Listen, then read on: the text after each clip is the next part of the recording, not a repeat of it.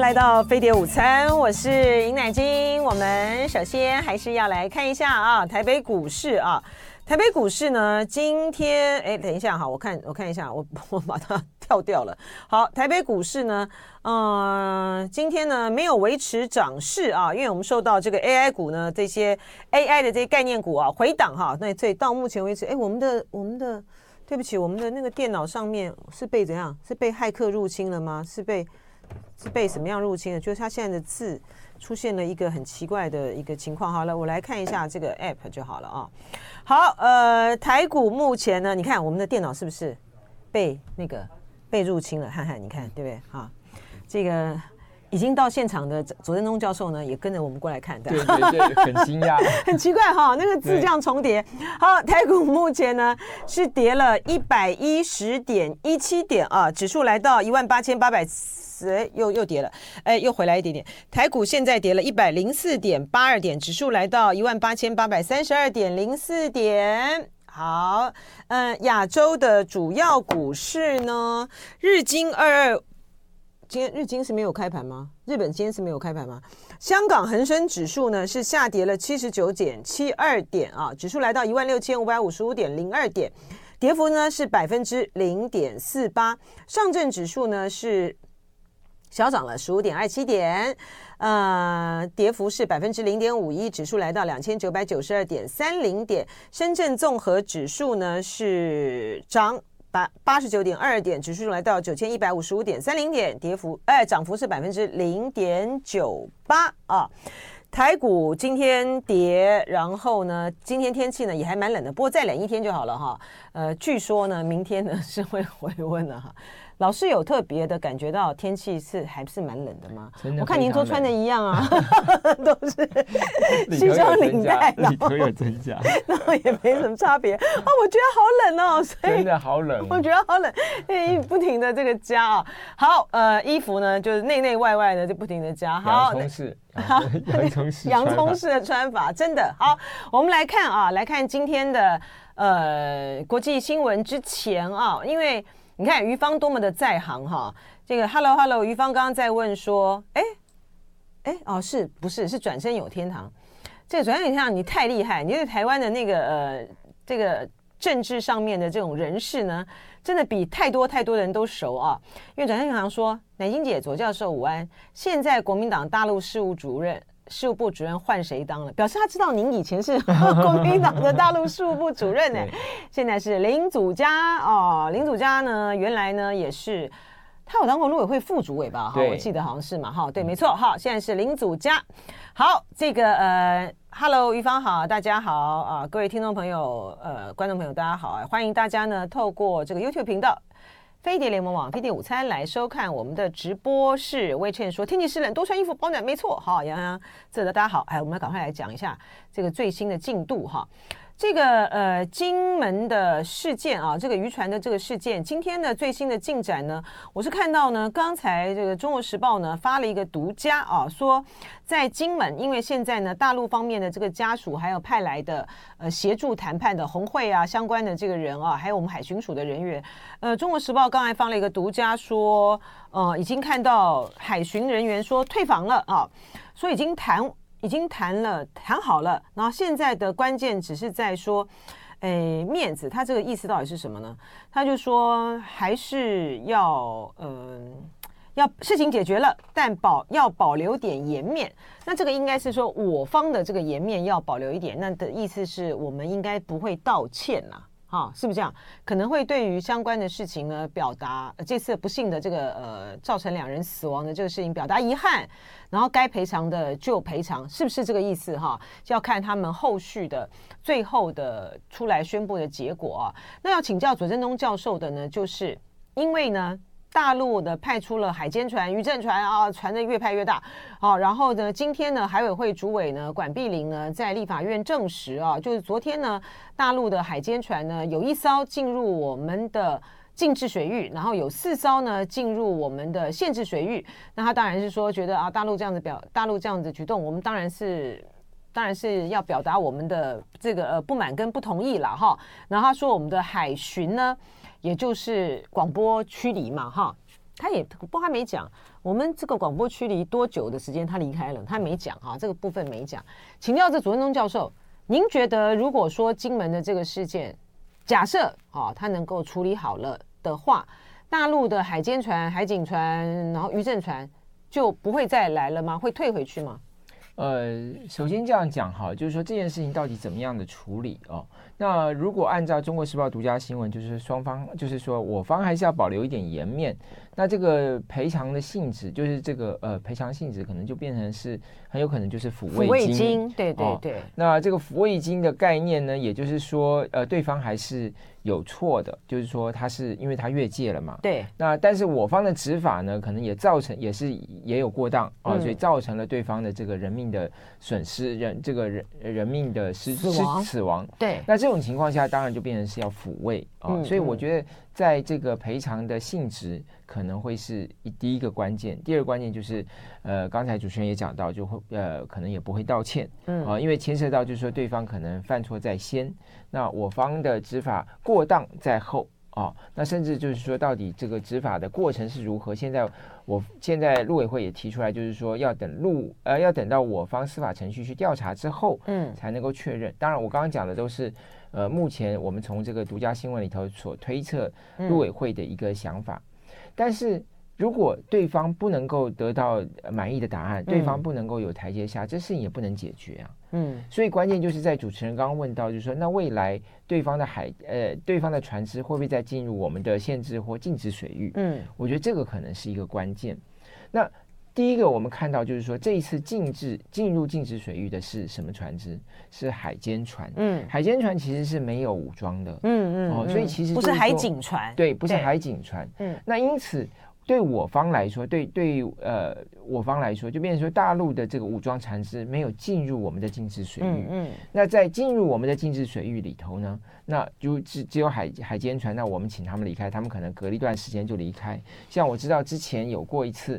呃，是大概一个小时左右，对方离开，嗯、哦，所以即便进来，他还是进来，然后在我方的劝呃劝导下，或者是这个劝导他也不劝导，陪半巡半巡之下，对对，那就就离开，好，嗯，但是。如果你去看大陆方面，大陆的这个媒体的这些报道，可能情况就不是这样。嗯，大陆的媒体就第一个，大陆派了这个两千吨以上的海警船出动。嗯，啊，第二个就是说，呃，他在出动的过程里头，也有我方的海巡船舰在他旁边巡航。嗯，但是呢，因为呢，这个我方的船舰比他们的船舰相形之下相形失色。嗯，所以最后呢，我方船舰就离开。离开。嗯嗯嗯。哦，所以那第二个，他就说。对于大陆方面来说呢，他不承认有所谓的禁制水域或限制水域。那这个其实非常有趣的，他就是说，第一个，他不承认有这个限制水域的存在或禁制水域，所以呢，他也没有说他有没有进入这个领域，嗯，因为他他不存不承认有这件事情，对对对对，有有这件事情存在嘛，所以第一，这个对他来说，他也某种程度对内有所交代了，对，就第一个，他也让。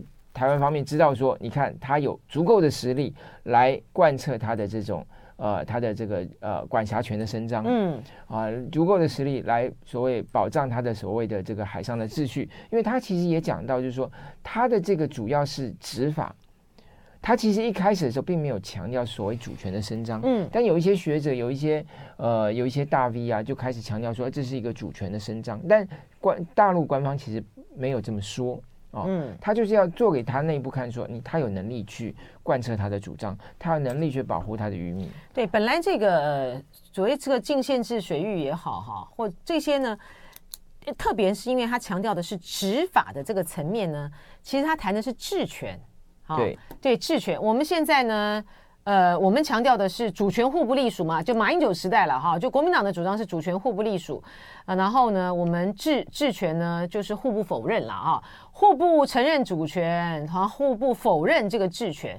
但是民进党呢现在是双否认啊，他觉得呢我们两个国家呢也互不隶属嘛哈，所以等于说我也不承认你的主权哈，互不承认主权，那也我也互不承认这个治权了，所以现在就麻烦了。本来呢，他在这本来他在这个海域的这个部分呢，呃，双方呢这个有默契。他现在这个海警船来也好，海监船也来也好，他就是把你这个治权呢，他就给你打掉了。所以老师刚才讲到一个重点，就是说，其实大陆方面呢，他也没有去上纲到主权的这个部分，他强调的就是，反正我我本来就有权管辖，我就来了哈。那反而是这个民进党呢，反而是民进党呢，现在呢打回去的，就是说啊，这个这个好像就对我们挑衅啦啊，他就把它延伸到这个主权的部分，还有呃国还有这个美国的方面呢。当美国对这件事情讲话，白宫跟国务院说他们反对改变现状的时候，美国的角色又强化了民进党在这个方面的强度了，不是吗？呃，所以接下来怎么办呢？我我我看到美国的这个讲法，当然某种程度来说，你也可以把它解释成说，为什么民进党这两这两天开始呢，就是。开始会去批评国民党的一些啊，对，质疑就是海海巡执法过当的部分啊。那很很显然，就是美国的支持对民进党带带呃有一定的这种支撑的作用。嗯，可是美国其实它的一个主张，它的一些声明也重点也是在于是双方还是要克制，嗯，还是要能够维持这个，还是要维持现状啊。那这个维持现状的意思是什么呢？维持现状的意思就是说，双方各有它的这个管辖范围，嗯。那你不要去这个把你的管辖权过度的延伸到对方去，但是回来讲到民进党讲到另外一个叫做台海的内海化哈，台海的内海化其实这个我认为是民进党自己所创造的一个概念啊，呃，也许有一些不同的这些名嘴也好，或者政治评论家曾经有过这样子的说法，但大陆官方是没有这样的说法。所以老师您怎么看？您看这件事情，呃，就算哈，呃，真的能够处理了。就是渔船的翻覆的这个事件呢，本身处理完了，大陆的这个渔政船、渔政船也好，渔 渔政船、海警船、海监船会会不来了吗？呃，我呃。我们这样只能做一个大胆的假设了，嗯、就是说未来如果这件事情呃顺利的解决了，双方都能够找到一个双方都接受的方案，那么大陆可能会有一段时间就不来，但是可能就看两岸关系的情情况。嗯嗯。那因为毕竟他要来的话，他有两个，就就是说常态性来讲，主要是他还是他的渔民要来捕鱼。嗯，嗯。哦，所以这会不会在这样子的这一次事件之后，他的渔民来的渔船来的增加了？那至于它的公务船，不管是海监也好，或者海警也好，我认为那种情况还是会看两岸关系的变化，嗯，呃，才会才会改变它的这个频率，嗯，呃，所以它可能一定会有一些。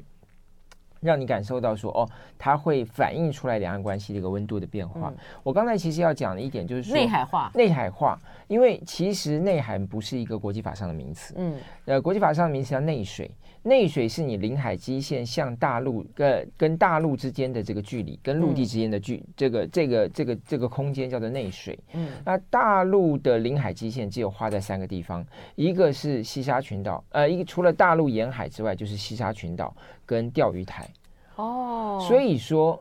本来它，因为它从它领海基线这样划过来，其实就可以涵盖到我们的这个金门。金门，对对，那反过来说，我们在画领海基线的时候，我们也没有画大陆，哦、也我们也没有画金门这一块。哦哦哦，是是这样哦。对，哦、所以说它就所以才会有一个由我们军方，其实那时候是在国共对峙的时候，军方的自己去画设的一个像有点像默契线啦。它不叫做领海嘛？啊，它叫做是近限制水域嘛？哦哦。好，所以说大陆。并就是说，大以你以看以他现在划界的方式来讲，嗯，他其实在划界的时候，他也是呃认识到说两岸之间是目前的管辖权是分开来的，嗯，哦，他也并那他也并没有一定要打破这个默契存在，哦，那现在他说他说现在不存在这个禁限制水域，其实你也可以把它解读过来说，他其实也是在讲他的领海主张。嗯呃，因为我们这个禁限制水域并不是领海嘛，嗯哦，那只是说他要不要去遵，要不要去维持双方这样这个默契，维持双方的和平。那我觉得美国其实因为在大家看到，在美国国安顾问苏利文讲的时候，他只有说双方要保持，呃，他只有说就是说，呃，希望维持改变现状。没有没有，他他其实只有说要维持台海的和平稳定。嗯嗯，那个时候其实他也是不只是向大陆喊话，也是向民进党喊话，要。你不要让这个事态升高。升高。那后来国务院的发言人才提到说，他们在关注北京的行动，也关注，也希望这个北京保持克制。嗯。哦，所以说，当然就这个当然也是反映到，就是说后来北京采取了一些所谓这个海警的巡视呃巡呃海警出出出动任务这件事情。哦，但是他也不表示说，美美国在这件事情上已经做了判断，嗯，啊，他只是还是回到他，我觉得，因为你以苏立文讲的比较准了，就是说他还是希望双方能够尽可能找到方案去解决这个危危机，嗯，那民进党要克制，就是管碧玲要克制，对，就是说海委会，嗯，这个主委在这种这么敏感的这个当口上面，他。他的他自己的讲话要克制，而且而且管碧玲呢，他的逻辑呢很怪哈。他说这个中国呢派海就是海中国的海警船啊什么这些进入到我们的呃海监船进入到我们禁限制水域，政治意涵非常高，这废话嘛哈，这我们大家都知道。他说是宣示主权的形式，等于是你自己把这个东西给升高了嘛，哈。因为如果按照刚才这个左文东教授所提的话，大大陆自己并没有在宣传说这个是主权哈。官方最起码官方没有这么说。对不对？然后他在讲的也就是一个管辖哈，他他有这个权利，而且第二个，他这个竟然临海就没有划这个金厦就金门这个地区的话，表示他也认识到两岸之间的这个现实。特别还有一个关键，就是金门呢、马祖呢这些年来就是。他自从我们解除了战地政务之后呢，金马之间的关系呢是非常的密切的哈。就说如果呃大陆呢在金夏之间啊金夏之间，对对对不起，金夏之间的关系是非常密切的哈。我觉得这个对于大陆上来来讲呢，也造成了一个一个一个比较他难处理的状况，就在于是说，如果他日后呢，他经常性的哈。派这个呃海监船啦，这个渔政船啦，海警船啦，甚至于海警船到这个水域来，特别呢是在这个渔季的时候哈，大陆的这个渔民呢来捕鱼，但是他就来这边维持这个秩序的话，他这个就影响到金门渔民的权益耶，好，就是说大家，因为他们越因为这边的鱼多嘛，我们这边的渔场鱼多哈，那他们这个越界来捕鱼，当然是因为。这个要 当然是因为要要捕到鱼啊，可是你这样子，如果说呃大陆的这个呃这些船，他这些执法单位执法船，他们就来这边护鱼的话，那金门的渔民情何以堪？对，哦，所以说我觉得大陆也会顾虑到这个层面哈，所以这是第二、第三，就我们这个管碧玲呢，就不要呢自己一在那边升高讲这个话了，因为他讲的这个逻辑呢真的很怪。他说呢，媒体有分析呢，这是中国企图把钓鱼台模式带到金厦水域，的确是如此了哈。这就是我们大家在分析的时候提到的。他非常不愿意接受，你知道他的不愿意接受的理由在哪里？他说这对死者家属不公平，因为在谈判会场以家属为中心的谈判其实比较明显，非常希望能够回到个案解决上考量。你看这逻辑有没有很怪？他的意思说，大陆把这件事情政治化了。好，把这件事情政治化了。这件事情呢，应该回归到呢以家属为核心。这两个本来就是牵在一起的啊。啊但这管碧玲的逻辑是，他到达到什么目的啊？其实只有一个，他只有一个目的嘛，就是告诉大家说大陆做错事情了，是大陆不对的。那我们的政府都是对的。嗯啊，那我觉得这个在动员民众去支持政府，而以以以就是说。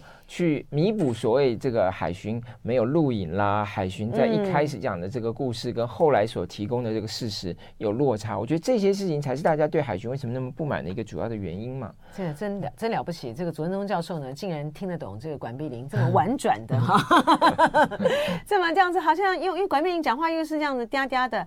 啊，就以家属为核心的非常不公平。我猜了哈，他的讲话口气就会是这样。但是他这种 讲法，其实反而使得这个我们政府的处理空间缩限了。嗯，因为本来你政府的这个，尤其你首长的发言，其实就是定调了嘛。嗯，你这么一讲，他你就没有了谈判的这个回旋的空间嘛，就表示说，哦，都是呃大陆不对，大陆做各种关系，那你将来要让步，你怎么对内交代呢？嗯，所以我我我认为，其实这个包括这一次本来可以用金门用红会对红会这个模式。是，也是政府介入，说一定要由政府来处理。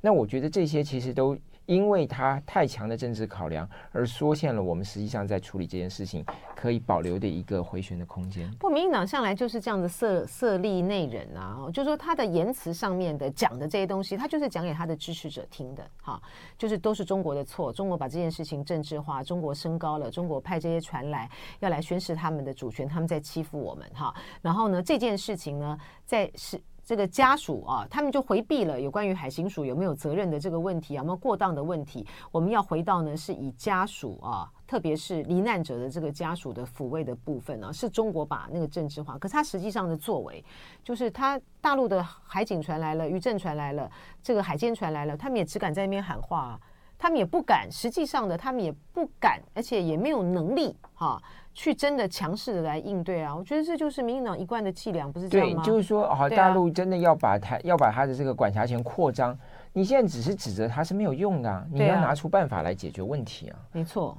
对啊，是。好，这个就是这个金门县最新的这个进展啊，我们再来这个持续的这个观察。好，我们就要来回到呃，这个今天呢，我们本来呃要请这个左正东教授啊来为我们深入分析的，就是俄乌战争呢已经进入到第三年了哈，在二月二十四号满这个两年之后呢，现在已经进入到二加一，然后不知道要加到什么时候啊。那最新的进展呢是马克宏啊。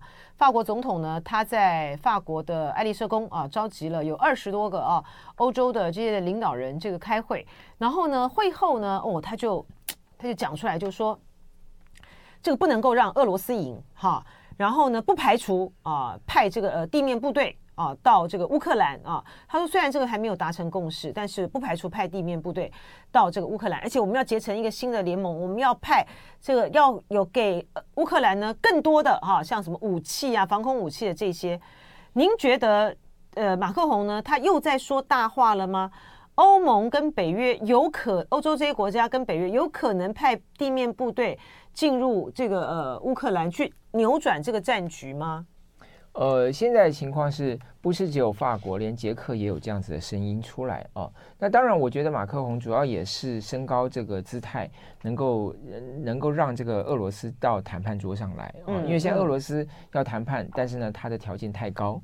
那乌克兰不愿意谈判，但其实乌克兰也开了条件。那现在就是说，怎么样找到一个中间点？我觉得是欧洲最希望的一个结局。可是它有一个很重要的一个背景因素在哪里呢？就是说，如果美国不希望这个情势升高啊，美国不希望战争扩大。那美国其实第一个要提提供足够的援助，让乌克兰能够撑住。因为如果乌克兰垮了，欧洲国家现在非常担心，就是俄罗斯可能会把矛头指向啊，它邻接的这个俄呃其他的欧洲国家，包括波兰啊。那包括这些波罗的海三小国，所以你看哈，今年来讲呢，欧洲这个北约盟国里头已经有十八个国家，它的军事预算达到了百分之二。嗯，而这个百分之二呢，其实里头有一些国家是超过百分之二，最高的是波兰百分之四，然后再来是希腊，但是希腊是因为他配他付了很多的这个退休金给军人。嗯，那你把希腊扣掉之后，再来是什么？再来哪一个国家军事预算？国防预算最高就是爱沙尼亚，嗯嗯，所以你就可以看到，就是说，你看那些排名在前面的国家都是东欧的国家，嗯，因为他们感觉到欧洲的呃，感觉到俄罗斯的这个军事压力，而且他说，一旦俄罗斯在乌克兰战场上打赢了之后，他可能十年之内，他就可以有能力像当年的苏联一样，对欧洲国家、欧陆国家带来军事威胁，嗯，而这是他们所担心，因为普京已经说了，他要恢复这个苏联帝国时代的光荣。哦，那这个我觉得对于这些波罗的海三小国，当然是直接首当其冲了。那包括芬兰也会担心。那马克宏现在是向俄罗斯喊话，也是向美国喊话，嗯，就是他要去主导整个北大呃诶北约盟国的一个重大的军事政策。就美国，你不能只是提供军事援助，而且美国的军事援助现在又卡在美国的众议院，嗯，所以你必须要采取具体的行动，否则欧洲要独立自主。欧洲要采取欧洲所所要采取的做法，而且他这个有得到欧洲其他国家的支撑，包括像德国也是支持要扩大对乌乌克兰援助啊。嗯，那那这个整整体的情况来讲，他们也认识到说，你如果姿态不升高，你没有办法让俄罗斯降低它的这个条件。第二个，另外一个情况是什么？就是俄罗斯最近他的这个异议人士 s a v i n i 啊。呃，在狱中去世嘛。嗯、那最近有一些他的故事出来，那这个其实反映的是什么？对欧洲国家带来的影响是什么？因为欧洲国家都有一些所谓俄罗斯的异议人士也好，流亡在外的俄罗斯人，他们其实对这件事情是非常有感。嗯，他们一直希望欧洲对于俄罗斯采取更强硬的政策，来迫使。普京迫使整个俄罗斯走上一个更民主的一个道路。那所以说，当然这些国家发现一切都没有办法改改变普丁，对不对？对，他压力很大。所以说这些的异议人士压力很大。嗯，对对对，感到威胁感很大。对，所以说为什么法马克龙要做要采取这个做措施？第三个，现在还有一个重要的谈判，就是这个以哈谈判也在巴黎举行。所以马克龙其实也要向全世界展现，向向这个欧洲国家，向美国展现说，他是一个。外交领袖，他是有能力去创造这个呃创造历史的这样子一个领袖，呃，所以我因为你看嘛，包括以以哈谈判在巴黎，然后现在这个马上有可能会举行的这个和平峰会，乌克兰和平峰会在瑞士，在瑞士其实都在欧洲啊，月嘛，对不对？嗯，十月还是十一月嘛，都在这个欧洲，对对。但是要请教老师的就在于是说，因为第一个。当这个上一次啊，这个川普当美国总统的时候，他那时候呢就扬言对北约要，这这不你们不出钱好的话呢，我就怎样怎样。那个时候呢，呃，马克宏呢就说了哈，这个欧欧洲的应该要自己呢强化他们自己的这个呃北约的呃军事力量嘛，要成立这个欧洲的这个军队等等，但是就没有成。那这次呢，他真的会成功吗？因为他牵涉到一个很重要的关键。老师刚才讲到，左文东教授的分析是说，马克宏的这些讲法，嗯，派地面部队是为了拉高姿态，但对于普定来讲，你只要不派，你只要不派，跟你们过去这两年来你们所做的行动，西方国家所做的行动一样，他们为什么不派部队？哈的原因就是怕战事扩大，对不对？你们只要不派，你们这些终究也只是讲讲而已啊。那那那普丁何所惧呢？对，而且两年下来也没打垮。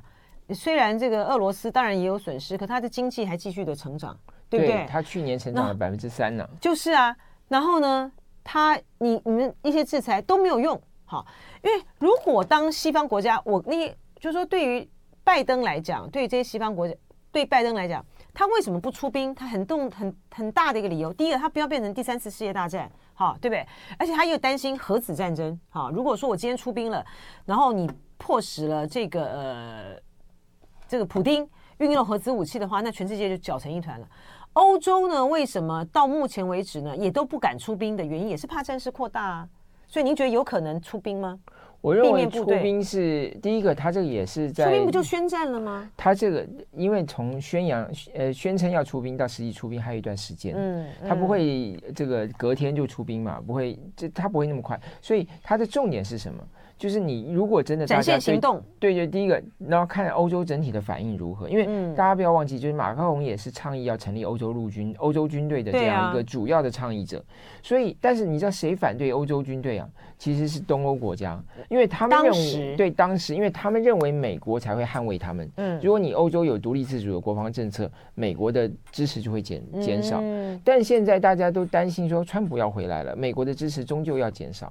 所以马克龙这时候喊话，其实有一点就是再回到他的欧洲军队的这个概念。嗯嗯、还有一点，因为现在大家为了支持乌克兰呢，要提高他的这个军事生产。我们听这个台大政治系教授左宗正老师呢，继续来分析啊。我觉得我们呃的网友呢，个个呢都是都也很有观点哈。像这个动算哥他说，和普京回应拜登的咒骂一样，普京说：“我希望拜登呢继续当选美国总统啊。”这个。普丁的这个真的是很可，他讲这种话好可怕，有没有？就说对拜登听起来，嗯，这完全按住川普，就是啊，好可怕。对，然后这个中国人他说，老共在后面呢支撑俄罗斯，普京呢继续揍这个乌克兰啊，就反正这两场战争啊，就乌克兰呃俄乌战争跟以哈战争，其实改变了这个世界的格局啊。原先呢，在这个俄罗斯呢，他到目前为止，他都还是讲，他不是讲战争嘛，他他不是去打乌克兰，他是特别军事行动。发生了这件事情的时候呢，其实对于拜登啊和这些欧洲国家来讲，他们连成了一个阵线，哈，就是要来，就是要去对中国大陆这个施压。然后当中国大陆呢，呃持续的跟俄罗斯呢保持这种无上限的这个关系的时候，其实有一段时间，其实就形成了一个好像邪恶轴心哈，就是说，嗯，俄罗斯、中国以及北韩啊，仿佛是一个。呃，回到了二战时期的那时候的这个邪恶轴心国跟冷战，对冷战时期的那个这个状态，但是呢，以哈战争呢改变了这整个的态势啊，就是因为呃，对内塔尼亚胡就是以色列的对于巴勒斯坦的这种无情的这个攻击，美国到目前为止，他就在这场战争上面呢丧失了他的道德的领导位置，因为你过去去谴责俄罗斯的所有的这些的理由呢，通通。在这个以哈战争里面遭遇到极大的挑战了哈。好，那我们还是回头的来讲，所以中国呢，也使得中国的在本来在中国在俄乌的战争里面，它其实是它其实是受到压力非常大的一方，因为发生了以哈战争，情势又不一样了啊。老师您怎么看？就说这个呃呃马克宏他们这边说这个出兵的这，他到底能不能够在接下来产生一个实质上的一个作用？能够促成您刚才一开始讲的，真的能够呃和平谈判，在今年的时候能够让俄乌战争呢真的画下句点。呃，第一个，我觉得他一定要撑住乌克兰，因为像乌克兰呢，嗯、经过这个阿夫迪夫这个地呃失守之后哈，因为这个是阿夫迪夫卡，对对，阿夫迪夫卡在这个是巴赫姆特失守之后的下一个，就是下一个这个乌克兰失守的城市，所以对乌克兰来说，现在乌克兰是达到了士气空前的低落。啊，乌克兰的这个呃男性呃逃避这个呃政府这个征兵的这个非常多，然后他乌克兰有将近八百万人在海外。那他们可能也不愿意再回到乌克兰去，那这又会加剧了留在乌克兰人对这场战争对他们所带来的冲击的那种更加的感觉，那种相对剥夺感。嗯，所以我觉得这些都会影响到乌克兰他的这个士气，跟他继续战争战斗的这个意志。所以为什么马克龙这时候要讲，其实要要避免乌克兰垮掉。嗯，那乌克兰如果一旦，而且本来乌克兰今年要选举了，那现在可能这个选举会暂时延后。延后，对，但是这也会影响到乌克兰啊？为什么？因为其实很多人对这个呃泽伦斯基是不满的，尤其在泽伦斯基换掉了他前面那个指挥官，嗯，呃，扎鲁受到爱戴，对对对对对，指挥官。那所以说这种情况就变成民众的这种情绪要有个出口，哦，所以他很担心，就是欧洲国家很担心说，万一乌泽伦斯基垮了，乌克兰撑不住了，撑不住了，普丁得逞了，对，那接着欧欧洲就西方阵线就垮了，对对对对对，所以我觉得这个当然是这样子一个背景了。是，然后呢，就以哈战争来讲的话呢，现在似乎也还看不到一个曙光嘛，啊，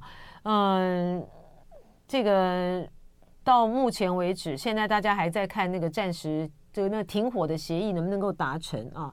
然后以色列的呃，以色列的这个部分呢，纳坦雅胡的态度呢，依然还是非常的强硬啊，就是他要继续的攻攻打这个拉法，您怎么看？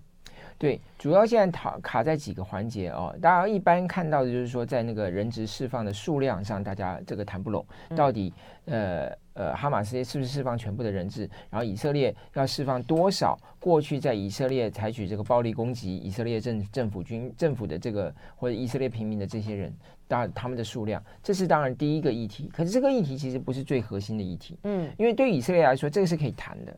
最核心的议题是什么？就是说，哈马斯希望以色列开放部分的加沙走廊地区，让巴勒斯坦人能够回到那些地方去。因为呃，以色列部队从这个北部的这个加沙市开始，一路向南推进。那他推进的地方，这些阿拉呃巴勒斯坦人都不断的离开。所以你看，原来在这个加沙走廊有两百多万人，现在光在这个拉法这个地方就有一百多万人。巴勒斯坦人，你就知道其实他们已经是没有地方去了，啊嗯、哦，集中在这么小的一个地方，嗯、所以巴勒斯哈马斯希望说以色列开放他们回去，可是以色列对这点是完全不同意，嗯，因为他的前提就是说我一定要把这里头的这个哈马斯的部队彻底清空扫荡，这就怎么有可能呢、啊？他现在说哈马斯有二十四个营，那以色列已经扫了八十八个营。然后还有四个营就在拉法，所以为什么他一定要打拉法的原因？嗯、所以现在谈判的另外一个问题就是说，到底这个谈判是一个所谓的停火，是永久性的停，会不会得到永久性的停火，还是它只是暂时性的停、嗯、停止？然后他要继续打，以色列就是一直强调说他要保留继续攻击的权利。嗯，那当然另外一个附带的议题就是说未来要怎么办？嗯，就是说如果这个完全以色列占领之后，就哈马斯完全撤出之后，那个这个地方要由谁来治理？那以色列是说他一定要继续。统治，就他的部队要继续驻扎在这里，而且他否决了两国方案嘛？对，对他否决两国方案。那哈马斯当然就认为说，他这个应该是要走向两国方案，嗯、但中间还有一个所谓的这个中间方案。中间方案就是说，呃，像阿拉伯国家他们提出来的一个方案，就是说，然后这个地方有比如像世界银行啊、联合国机构来进行战后的重建，然后。具体的管理工作可以交给这个巴勒斯坦自治政府，嗯啊，但是巴勒斯坦自治政府在以色列看来，第一个他要碰到的问题说，那你这个政府的钱从哪里来？你还是这个由以色列来提供嘛？第二个，如果你未来是在现在就在你重建阶段，你要在这边工作，未来你要建立要朝向两国方案，你是不是要有军队？嗯，如果你有军队，又会构成对以色列的一个安全上的威胁。嗯，对。那当然，这个也只是。第二层的原因，还有第三层的原因是什么？就是巴勒斯坦人自己之间自己内部搞不定。嗯，因为其实大家知道，就是说，在现在的巴勒斯坦自治政府本身，它是有一个叫做法塔呃法法塔赫，嗯，哦法塔赫是它主要的，就好像政党一样，主要的派系是法塔赫。法塔赫跟哈马斯是水火不容。对对对对，嗯，所以说，因为他们之间摆不平，所以这个未来如就算是巴勒斯坦自治政府去管理。这个呃加沙走廊，那现在哈马斯这些成员他们要怎么办？因为哈马斯不只是一个军事组织哦，他还是什么呢？他还是这个所谓的呃文人的政府，就是在加沙走廊文人政府。所以那这些人要怎么处理？嗯，所以因为他们之间自己摆不平。因此就导致了他们对于所谓可以被接受的和平方案，他们也没有办法达到共识，所以他们有可能最近这几天就要到俄莫斯科去开会，嗯，就莫斯科要把俄罗斯要把他们这几个派系全部找来说，看看他们能不能找到一个这个大这些派系共同接受的方案，所以俄罗斯也想扮演一个积极的角色。所以你看这个以哈战争呢，让中国呢，其实在俄乌战争受到的这个压力呢，喘口气之外。俄罗斯竟然 也喘口气了，这个世界的这个世界的这个局势的变化跟牵动真的是太快了哈，像真是太就很难预料了哈。呃，拜登呢，他说他希望在下周一之前看到加沙停火，凭什么？到底有这么这么乐观的这些讯息吗？现在不知道。他们现在要争取是在 Ramadan，就是那个伊斯兰教的这个开斋日，呃，斋戒斋戒月开始之前。他们一定要谈成，为什么呢？因为以色列知道，到了那一天的时候，就是那个呃，就是因为在这呃耶路撒冷还有一个伊斯兰教的圣地嘛。嗯。那那通常在开那个斋戒月的的时候啊，开始的时候，就是呃巴勒斯坦人跟犹太人会在那里争夺这个圣地的归属。哦。所以那一天每几乎每一年都有这个，对对对，常常有这个争议。所以就是这种情况，所以所以到那一天之前如果没有解决。事情会更加的严重，嗯，这也是为什么以色列他就不希望所谓他放弃他的动武权，因为他要在那一天之前要动武完成。他希望他动物完成，这样，所以是下礼拜一之前的。呃，下礼拜一是应该还没还还没快到，他是三月十号。三月十。三月十号。哦。所以现在大家的目标就是锁定在三月十号之前，一定要有一个方案出来。那最起码不要在这个斋戒月的时候带带来更大的伤亡、更大的冲突。那以色列会面临更大的压力，当然美国也会面临更大的压力。是了解。好，我们呢呃接下来呢要来请教这个左正东教授的哈，就是呢中国跟这个菲律宾呢。在黄岩岛的这个问题上面呢，最近呢，因为呢，中国呢又去放那个呃漂浮就浮动的了哈，浮动的这个屏障，然后两边呢看起来呢，哎，又开始就是不不只是在口不只是口水战了哈，就文场呢武场好像都有在升高了，为什么又又跑去大陆？为什么又跑去？弄那个浮动屏障，他在去年的时候呢，就放过一段这个时间。后来呢，这个菲律宾的呃海陆啊，他们人就下去把它给剪掉了哈。大家知道那个浮动屏障长怎样吗？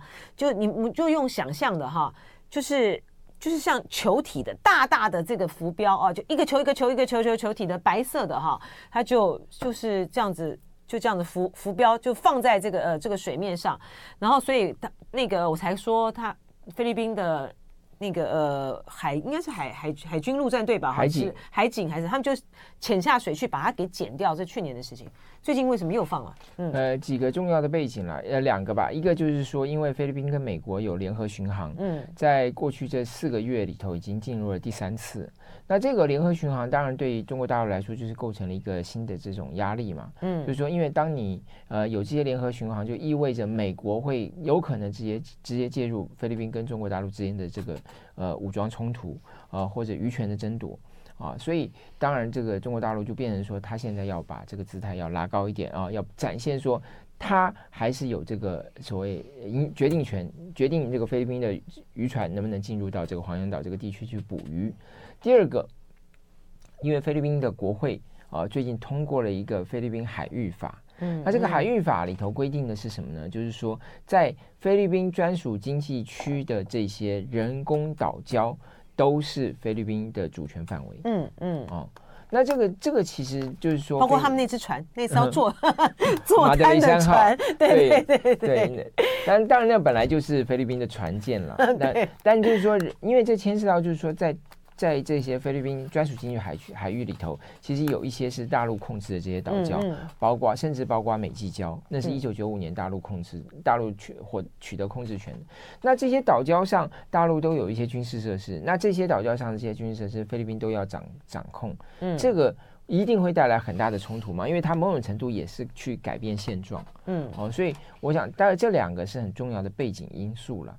那当然，菲律宾国内现在对这个问题也非常非常敏感。你看，几乎菲律宾的报纸每天都在报这种事情，嗯，就是说哦，菲律宾的海警在这边有什么样的行动啊、呃，去保护他们的渔民也好。因为像这一次大陆这个在黄岩岛上布这个障碍，最主要是障碍，最要阻止什么事情呢？补给。就菲律宾的海警船要去补给给在黄岩岛里头的渔民啊、嗯呃，在黄岩岛那个区，没有没有，就是在那里头捕鱼的渔民呢，他要提供一些捕鱼啊。呃，坐滩的是在仁爱仁爱礁，仁爱礁对那个马。所以这次他们是为了要补给在那边捕鱼的渔民渔船，对渔船对，对，对哦，难怪我看到那个图非常的这个复杂哈，我就想说，好，所以我搞错地方了。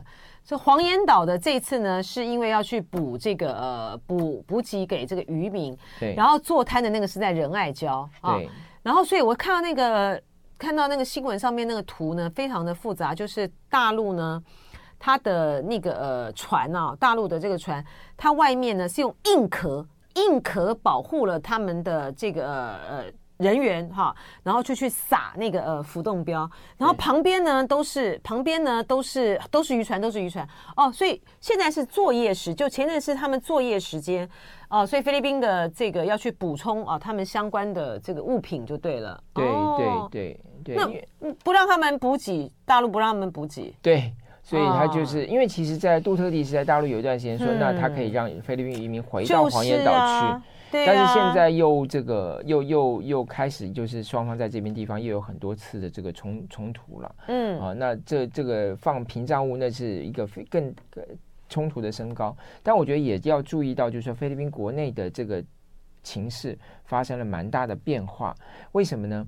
因为杜特地可以说是过去这几十年来菲律宾最亲中国的。大陆的这个领导人对对、嗯，但是大家知道，这一次在这个菲律宾国会、菲律宾参议院提出法案、提出这个所谓菲律宾海域法的这个参议员，他事实上曾经担任杜特地的这个呃政治顾问，嗯、而且还是杜特地所还是属于杜特地的这个政党，嗯，就民主奋斗党。所以说你可以看到，就是说整包括杜特地的身边的人，过去跟他互动非常密切的这些政治人物，现在都变成了要积极要主张说菲律宾要。伸张他的海域主权，呃，海海上权利，所以我就认为这个机这个现象也是值得大陆去关注。大陆要注意，就是说好像这个菲律宾内部的呃，就是民众的这个意向呢，它有点转变了。因为杜特地的这个政治顾问，他过去担任他政治顾问，他有什么道理提出来？那一定他是选出来的嘛？对，所以他还是根据这个国内的这个民意的有关啊。而且呢，这个嗯。呃而且呢，菲律宾呢，他们就菲律宾人的个性啊，其实基本上呢，本来就是一个还蛮乐天的，还蛮乐乐观的哈。但是呢，你像为什么在这个有关于呃黄岩岛也好，仁爱礁也好，嗯、呃，菲律宾总统的这个立场呢，好像蛮强硬的哈。主要还是跟他们内部的渔民的权益有关系了。非常谢谢左先生教授为我们带来分析，谢谢，谢谢。就爱点你 UFO Oh.